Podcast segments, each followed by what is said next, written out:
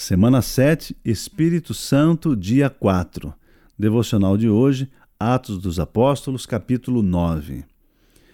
Manifestações do Espírito Santo. Ontem conversamos sobre um dos aspectos que caracterizam a presença do Espírito Santo em sua vida, o batismo no Espírito.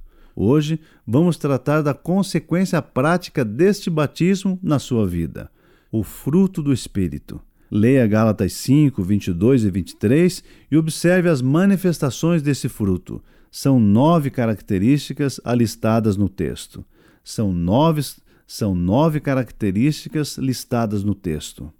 O fruto do Espírito Santo pode ser comparado a uma laranja que possui vários gomos.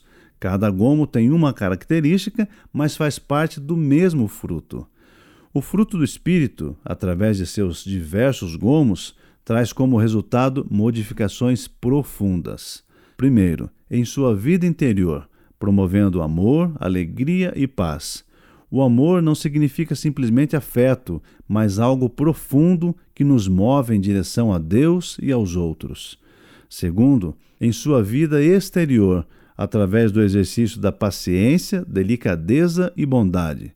Paciência é a capacidade de suportar agressões sem procurar vingança, é contender com pessoas exaltadas sem se irritar, é manter a calma em meio a injustiças e calúnias.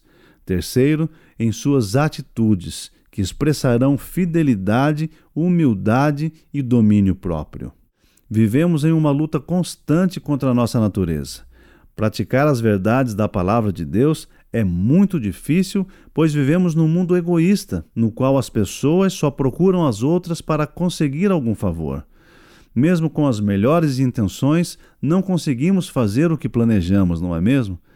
Mas não desanime.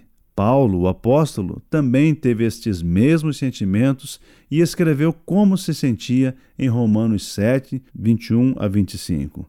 Diz assim o texto: Assim eu sei que o que acontece comigo é isto. Quando eu quero fazer o que é bom, só consigo fazer o que é mal.